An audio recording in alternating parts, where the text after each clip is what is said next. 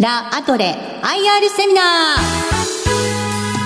この番組は証券コード8885ジャスタック上場株式会社ラ・アトレの IR 活動の一環としてお送りします。お話は株式会社ラ・アトレ代表取締役社長脇田栄一さんです。この番組は7月7日に東京で開催した IR セミナーを収録したものです。ラ・アトレ IR プレゼン証券コード8885ジャスタック上場。株式会社ラ・アトレ代表取締役社長脇田栄一さんです。どうぞ大きな拍手お願いいたします。ラ・アトレ社長の脇田でございます。私2013年の3月に、えー、社長になっておりますが、えー、丸今5年経ちました。大体あの初めにお会いして名刺交換するとああ、あのアトレさんねと言っていただいて、非常に当社は知名度あるなと思っているんですが、えー、実は当社ラ・アトレでございます。えー、ラ・アトレです。えー、ここここはまあ皆さんもご存知だと思うんですけど、えー、間違いなく、えー、これは覚えて帰っていただきたいと思います。えー、ラ・アトレ、これはまあ魅力という言葉が書いてあります。えー、いわゆる見よかるまちづくり、えーまあ、私ども不動産デベロッパーですので、えー、常にあのその根底にあるテーマというのが魅力あるまちづくりをしていこうと。えまあ、こんな思いを込めて、えー、この会社名をラ・アトレということで名付けております。全国いろんなところで、えー、事業をやらせていただいております。えー、北は、えー、北海道、南は九州と事業を展開しております。えー、私ども、えー、1990年12月15日ということで、えー、創業28年、えーまあ、オリンピックイヤーに30周年を迎える会社でございます。今日現在の時価総額で大体36億ぐらいの規模の会社でございます。えー、不動産販売事業、不動産管理事業、まあ、不動産管理事業というのは貸しビル業とかですね、賃貸事業、まあ、こういったことを指しております。社員数42名。はい。少数精鋭と見ていいですか？はい、あの精鋭による少人数運営と精鋭による少人数、はい、はい、あの少ない人数で効率よく事業をやっていこうということで、ね、やっております。まあこの当社の会社のまあ代名詞でありますまあ再生不動産、えー、まあ昨今ですね不動産市況やはり新築高騰しておりますので再生不動産中古リノベーションマンションまあいろいろ毎日ニュースで、えー、耳に入ること多いと思います。えー、弊社は創業当時よりですね新築の分譲マンションを行う前にえ個別のリノベーションマンション事業というのを行いまして、え創業させていただいております。えその中で、え2006年に、え大阪証券取引所ヘラクレスに上場と。で2013年3月、え先ほど申し上げました、え5年前に私が、え社長に、え就任いたしました。一番皆さん興味あるところ、えー、多分2018年2月、これ書いてありますね。配当方針を、えー、10%以上20%目標と、まあ、こういうことを、え、今年発表させていただきました。え、当社もですね、おかげさまで非常に業績安定してき、えー、ました。えー、ここでさらに、えー、またドライブをかけていこうという時にですね、やはりその楽しみを株主の皆様と一緒に、えー、共有していこうと、まあ、こんな思いでですね、少しずつですが、えー、こういった形の形を表明させていただいております。事業ポートフォリオということでですね、まあ、赤と青。これ赤は、えー、再生不動産販売。えー、青は、えー、新築の不動産販売。えー、下にグレーにあるのが、まあ、不動産賃貸管理業とかですね、その他事業書いてあります。えー、売上ベースでいきますと、やはり大半はですね、不動産を販売する事業。これがやはり売上の、えー、大半を占めます。えー、しかしながら、利益のおベースで考えていきますと、お不動産管理事業、これがまあ全体の25%程度まで上がってきております。まあ、あのここの比率をですね、えー、やはり、えー、総資産を増やして、ある程度どんどん安定した事業形態、まあ、いわゆる何か有事の時にですね、えー、揺るがないような収益構造を作っていこうと、こんなことを起として、今、事業ポートフォリオを作っております。まあ、当社の代名詞、え再生不動産販売のところをちょっとお話しさせていただきます。当社のポジショニング、これだけ、えー、皆さん絶対に覚えて書いてください。いろんなこう数値の分析ありますが、当社は、えー、全く分かりやすいです。えー、上場会社で、えー、再生不動産販売、まあ、いわゆる個別リノベーションやってる会社、当社含めて4社あります。えー、当社だけ全く違うポジションを取ってます。一昨年までは、えー弊社のターゲット、プレミアムリノベーションと申し上げてました。えー昨年からは、えー1億円のプレミアムリノベーションということで、えー100 million リノベーションと名を打って、これを積極的に展開してまいりました。で、いよいよ、じゃあこれからさらにどうやって伸ばしていこうかと。なるべく人数を増やさずに、パーヘッド上げていこうということで、どうせやるならじゃあ2億までいっちゃおうよというところでですね、えー今は200ミリオンリノベーションと称しまして、えー2億円以上の物件を当社の主力商品として、えただいま売り出し中でございます。これ社長、200ミリオンということは、やっぱり立地は相当いい部分になってくるんでしょうか？はい。ちょっとスイッチで。この1億、2億、なんでそんな、えー中古で売れるのというところのポイントはですね、実は当社の物件、都心の一等立地、しかも徒歩5分以内の物件しか取り扱ってないんですね。えーですから、あの新築の分譲マンション、えー今、都内でタワーマンションといろいろございますが、そういった物件と全くその立地では、えー引けを取らず、またもあむしろ優位性のある立地であると。えー外から見ると建物は古いんですが、中は最新の設備ということが特徴で、かつ一番のポイントはですね、価格がですね、大体70%ぐらいなんですね。物件の場所等古さによってはですね、半額近い物件もございます。で、ここのやはり価格の優位性、立地の優位性、えーここがですね、当社の商品のやはり一番のポイントとなっております。現在、今年はですね、この2億円のリノベーションマンション、すでに、え5棟ほどもう販売を開始しております。まあ、これだけでいきますと、同業他社の3000万のマンションをですね、30個分の効果があると。これを、逆に言うと、5棟であればですね、え2人程度の人間で、事業を展開できると。まあ、そういう効率の良さが、当社の特徴でございます。これ、フォーマット、六本木のフォーマットとか、えっ、と、ビューシティ新宿御苑、あとは南青山ライブハウス等々、まあ、やっぱりいい立地ですよね。ありがとうございます。みんな水ぜ水煙の的っていうか、絶対買えないけど欲しいっていう、でも買える人はいるんですよね。はい。あのほぼですね、えー販売についてはその市場に出る前の段階で決まるということもございますし、またあの内装をやってる段階でですね、やはりあの私どもがこういったいい立地の物件を扱っているということををあの仲介業者から聞いてご存知なお客さんもいらっしゃいますんで、えーいわゆるそのリノベーション中にお客さんのニーズ、オーダーが入ると、まあ、こういったことが都心のやはり一等立地の特徴かと思います。まあ、広さもですね、えーまあ、100、200と称しておりますが、やはりですね、都心のこう一等立地に住まれる方はですね、広い、えー住戸が欲しいということでですね、実は100平米というのはそれほど大きくないんですね。えーみんな100平米を超えてですね、150平米、えー中には、えー今回ですね、200平米を超える物件もございます。まあ、こういった物件のニーズがですね、なかなかあの新築分譲マンションでは、えー希望の予算と価格の乖離があるというところで、えー当社の物件が人気となっているというような状況でございます。えー次いきます。え新築不動産販売ということで、えー現在、まあ、再生不動産、新築不動産販売、両方行っております。えー当社ですね、えー現在総資産150億ということで、えー自己資本が、えー30億弱と、え非常に財務レバレッジを効かせて、え事業を行っております。えよくですね、質問を受けるのはですね、自己資本比率大丈夫ですか？借り入れ多くないですか？おっしゃいます。え実は、えこの今、新築不動産販売のこの事業の展開にポイントがございます。え新築不動産販売はですね、私ども、え B2C の分譲マンション事業も行っておりますが、実は棚卸しの大半はですね、収益不動産なんですね。収益不動産を開発してすぐ売るということもあるんですが、えー竣工した後にですね、私ども、え長期のファイナンスを当初から組んでおります。ですから、ストックとして持つと。で、市場の状況を見て、自由に選択できるようなオプションで事業計画を行っております。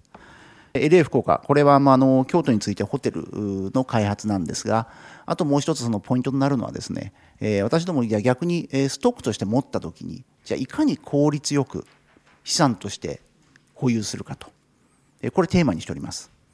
でその時の問題解決の一つが、いわゆる通常の賃貸マンション、個別の賃貸マンション等ではなくてですね、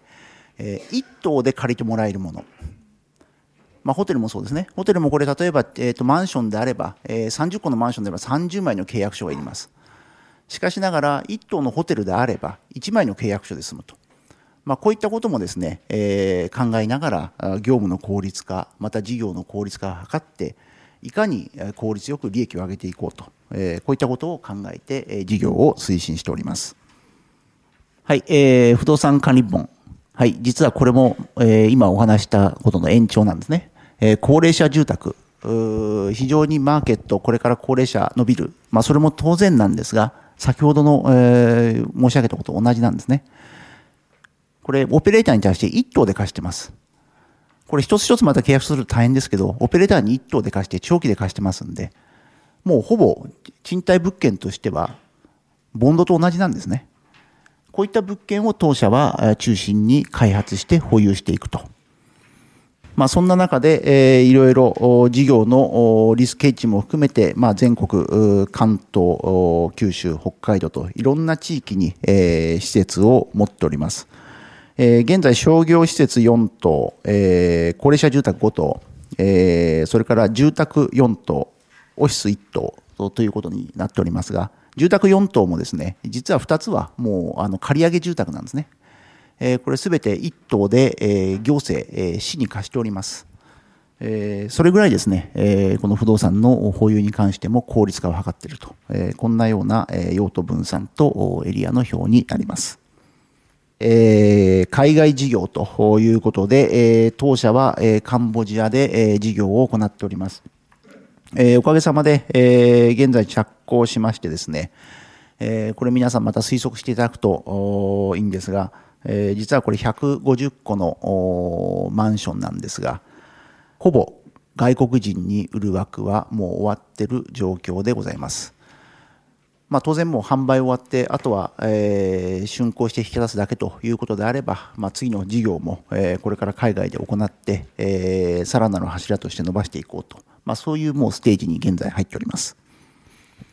これ社長、カンボジアではやっぱりランドマーク的な存在ですか、この物件は？そうですね、あのこれはあの私どもに日本ではタワーマンション等の開発を行ってないんですが、えー、カンボジアでは、えー、私ども日系のマンションデベロッパーが、こういった住宅を販売するのは初めてのケースでしたので、やはり将来に残るものを作ろうということで、えー、カンボジアの一等地に、えー、記念碑的になるタワーマンションを作ったと、えー、こういった事業でございます海外の方々、要するにカンボジア以外からの買う方も多い。はいそうですね実はですね、えこの1棟の建物の中で、えカンボジアの方が、え30%は、えカンボジアの方が、え持たなければいけないと。えー、それ以外70%の海外の方なんですね。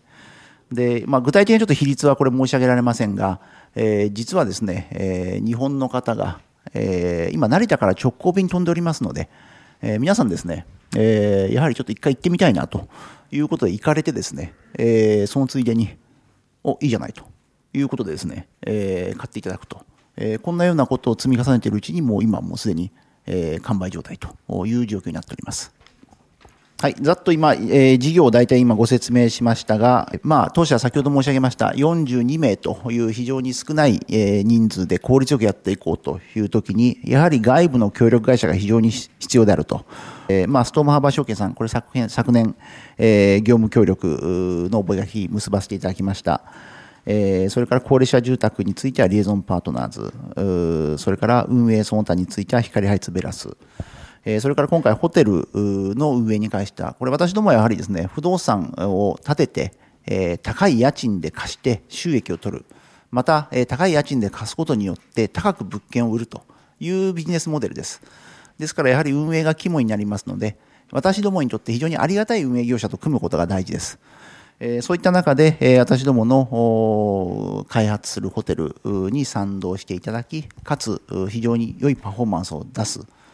かつ私どもにとっては高い家賃を払ってくれる可能性がある会社ということで、えー、今回ホテル運営協力協業パートナーということで、これはあの、サティシフィルという読むんですが、まあ、こういったパートナーをどんどんこれから増やしてですね、えー、弊社のそのストック回転型のビジネスを拡大していきたいなと、このように考えております。これは社長あれですかやっぱり新たなその創造というか、はいところに進んでいくためにはやっぱり異業種提携みたいなものも必要だっていうお考えでしょうか、はい、そうですね。あの、まあ、IoT、まあ、よく IoT、IoT ってあの聞きますけれども、まあ、不動産業でこれからどういったことが、えーお客様にとって、えープラスになることが提供できるかと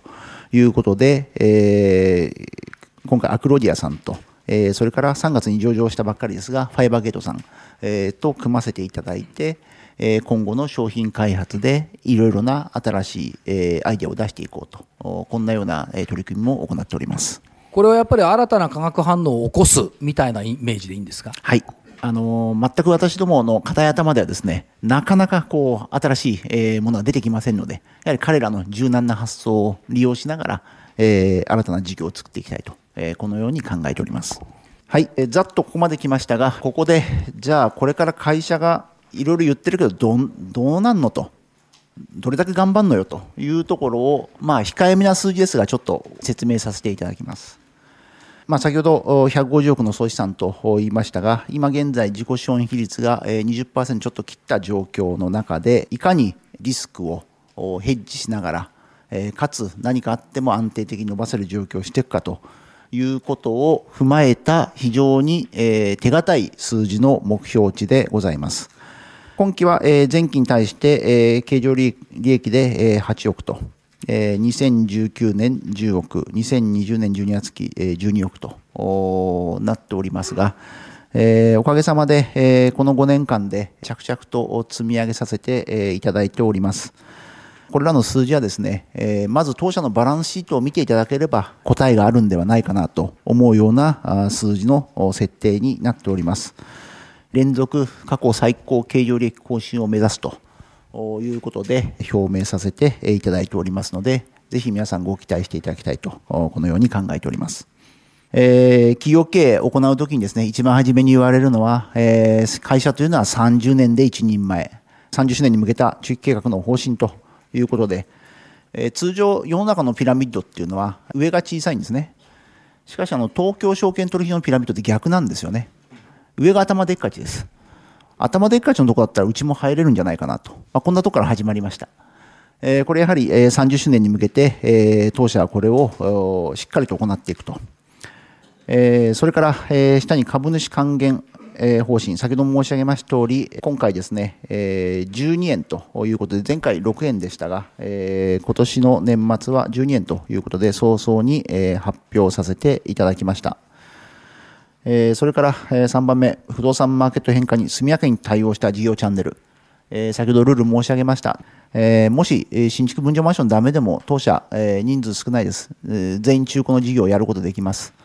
また中古調子悪くても、また他の新築の開発することもできます。全部が全部ダメなことないんですね。マーケットというのは。え何かがダメな時には何かが残ってます。まあ、そういった、えいわゆるリスクヘッジ型の事業ポートフォリオ、えこれを、え突き詰めていこうと。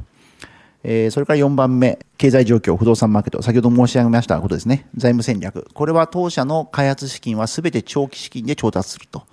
えここはもう3年前からずっと言い続けまして、今、すべての銀行がその方針に従って、えご支援いただいております。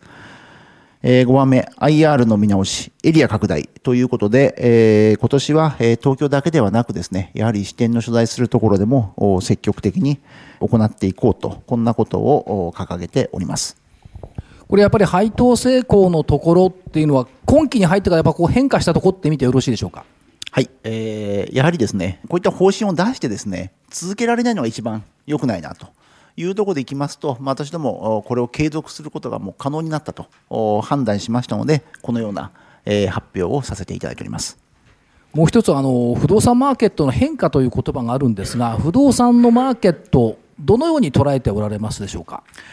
あのよくですね、えー質問出ます、えー2020年オリンピックで一回不動産市況また下がるんでないか、えーどうなるんでしょうとおおっしゃいます。えー実は私どもの今取り扱っている不動産というのは、えー例えば B2C につきましても都心の一等地、しかもですね、えー山手線の中の中心なんですね。えーですから、例えば全体のトレンドとして下がるという中でも、非常に当社の行っている事業のエリアというのは、一番その下がりづらい、もしくは下がるスピードが遅いエリア、そういったところを意識して行っております。それと先ほどの、じゃあ仮にマーケットが、下がった時にどうなんだと、これ株式と同じなんですね。あの不動産業界も定期的に上下しております。もう下がった時に事業が打って出られる財務体質を作る。これが実は経営で重要だと思っております。えそういった意味で、え当社は今、えある程度の総資産を持つということと、長期の資金、えこれは総資産を持って、えいわゆるストックで収益を上げるということは、状況によっては事業を一部絞るということも可能な財務、もしくは PL 戦略と、えこのように捉えていただけたらよろしいかと思います。わかりました。中期計画の進行期の状況ということで、まあ、いろいろこう積んであるんですが、まあ、この2018年、19年、この20年ですね、これおそらく毎年ですね、えー、どんどんどんどん弊社、成績を実,、えー、実績して残すことによってですね、えー、調達のキャパシティがどんどん上がっていきます。えー、自己資本が、えー、積み上がる速度以上にですね、えー、実は財務のレバレッジが、えー、効いてくる状況になってきます。え、弊社は、え、同業他社と違いまして、じゃあこれから売上伸ばす、利益伸ばすためにどうするか、え、これは10億でやってた事業を15億、20億に上げていこうと、こういった戦略を取っております。その端的な例が先ほどの中古のリノベーションマンションですね。え、当初5000万から1億だったものを、えー、1億、もしくは2億ということで、効率化、え、高い収益構造を持って会社を伸ばしていくと。え、こういった戦略をこの創業30周年に向けて積み上げていきたいなと考えております。財務のところですけども、やっぱり取引銀行等々増やしていくっていう方向で考えるんでしょうか、そんないかがでしょう、はい、えー、現在ですね、当社、えー、取引口ですね、昨年30口台だったんですけど、えー、現在43口あります。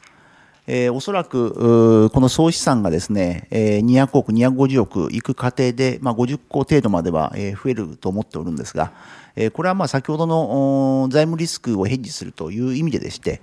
ある程度のボリュームになってきますと、やっぱりそれぞれの金融機関の、あの上限の融資のロットってあるんですね。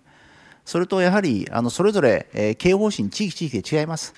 え、みんながみんな景気悪くなるなったからといって、え、いきなりみんな融資しないということではないんですね。AB 校は、え、しばらく融資止まっても CD 校はまだ積極的にやると、まあ、これがやはり銀行間の競争ですので、まあ、そういったことを踏まえながらうまくヘッジして事業展開を行っていこうと、まあ、こういう戦略でございます財務戦略の多様化という部分ではいかがでしょうか？はい、あの調達につきましては、えーまあ、現在、間接金融あの中心なんですけれども、あのやはり先あの昨年ですね、えー、提携させていただいた、まあ、証券会社さん等々、いろんなこうチャンネルを持ったことによってですね、えー、コーポレート金融、まあ、現在ですね、コーポレート金融がやはり一番調達金利安いので、今これを膨らましている状況です。市場の潮目、その他変わったときには、えー、いわゆる SPC を使った調達であったりとか、金融機能を使った共同事業だったりとか、まあ、こういったことも常に用意しながら、まあ、いきなり何かって用意するんではなくてですね、あのー、常に準備をしながら一番いい条件を使っていくと、えー、こういった戦略を取っておりますわかりました第1クォーター3月終わった段階で売上高等々出ております。えー、弊社も2年前にですね、事業のドライブをかけるために大幅に人員増やしました。えー、だいぶ販管費も上がってきました。えー、しかしながらおかげさまで、えー、お金、えー、事業に働いてもらう状況になって総資産増えていく中で、えー、今期の通期計画これにつきましては、えー、収益不動産開発、えー、中古リニューアル物件事業を行っていくことによって、えー、通期計画の達成は十分可能であろうと。えまた、え3か年、えの計画についても粛々と進めていけるだろうとこのように考えております。これもう一つあの社長、第一四半期で進捗率、まあ、売上だけでいくと13%。っていったところですけども、はい、このあたり、季節性とかそういったものはあると考えた方がいいんでしょうか？そうですね、あのどうしてもですね、えー、新築不動産販売、あの私どもその開発を行いますと、やっぱり用地を知れ、竣工の時期、えー、というのございます。これうまくですね、毎月毎月案件があればいいんですけど、やはりまだ私どもぐらいの規模ですと、どうしても案件偏ること多々あります。やはりどうしても一気に集中的に仕込んだ状況なんかになりますと、偏るということは出てきます。ただこれもですね、何回も申し上げます通り、バランスシートの中で棚卸え当社100億やっときました。これ100億、150億なってくるとですね、非常にそこら辺コントロールしやすくなってくると、このように考えております。つまり、いまあ、第一四半期の進捗率は13%ですけども、通期計画変更なし、この根拠はバランスシート見ろよと、こういうこと。はい、あのーね不動産業の場合ですね、はいなかなかですね、あのー八百屋さんと違ってですね、パッと今日買ってきてですね、仕入れて、すぐ明日売るというわけにいかないもんで、えーどうしてもこの温める時間長いです。えー不動産会社ですね、あのバッと売っちゃって在庫ないと財財務内容いいんですけど、お実はやはり継続的に利益を出していく、継続的に売り上げを維持していくというところになりますと、やはりある程度の総あの総資産と棚卸しが必要であると、このような、えー BS となっております。もう一つ、あの、先ほどカンボジアのコンドミニアムがありましたけども、はいまだこれ販売中で竣工はされてないと思いますが、は差し支えなければ、その収益化というか引き渡しというか、はいそれはいつ頃なのかってお聞かせいただあければ。のー今ですね、えー2020年、えーの12月期を予定して、えー事業を進めております。えーそんな中で効率のいい、まあ、当社の PR ということでですね、もともとはこの学生コンペ、自主コンペというのは、弊社の持っている賃貸マンションをリノベーションするのに、えー何かいい方法、アイデアないかなと、これを学生にやらせてみようと。で学生さんにやってもらうことによってですね、これあの私どもがリノベーションして、え PR するよりもですね、やはりマスコミの皆さん取り上げていただけるんですね。えーまあ、こういったことをやったおかげでですね、えーテレビ番組なんかの取材を受けたりとかですね、まあ、通常その広告費換算でしたら何千万という効果の広告費をですね、逆にあのコストをかけずに行うと、まあ、こういった効果がありますんで、これは、えーこれからも続けていきたいなと。これは建築系とかの学生さんが中心そうですね。はい。あの、まあ、ほとんど大学の建築系の学部、それから、えー大学院行かれてる方がもうほとんどですね。はい。続いて、えーまあ、そんな中で、えー当社も細々ながらですね、えーこういった PR 活動、IR 活動を続けたおかげでですね、えー昨年の暮れで、えー約5500人、えーの株主様に当社の株を持って、えーいただいております。いろいろ申し上げましたが、えーまあ、皆さん株持つ目的いろいろあると思います。えー一つはやはりキャピタルゲイン、えーもう一つは、えーポタポタと落ちてくるものということで、このポタポタの、えー話をこれは書かせていただいております。えー配当方針10%以上、20%目標と、えーいうことはですね、何円増配とかそういう分かりづらいことではなくて、業績これから伸ばす気があるんだよということをちょっとお示ししたいなということと、まあ、当然あの私も株主の一人ですので、ポタポタ嫌いじゃないです。それ皆様と同じです。まあ、これをどんどん頑張っていきたいなということで、まあ、あの去年6円だったんですけど、あの何円増って分かりづらいんで、まあ、倍増がいいかなということで、今回倍増にさせていただきました。これからどんどん株主の方々も、当社の魅力あるまちづくりに賛同していただいて、魅力あるう株価になるように頑張っていきたいと思いますので、よろしくお願いします。ここまではラ・アトレ IR プレゼン証券コード8885ジャスタック上場株式会社ラ・アトレ代表取締役社長脇田栄一さんでした。大きな拍手でお送りください。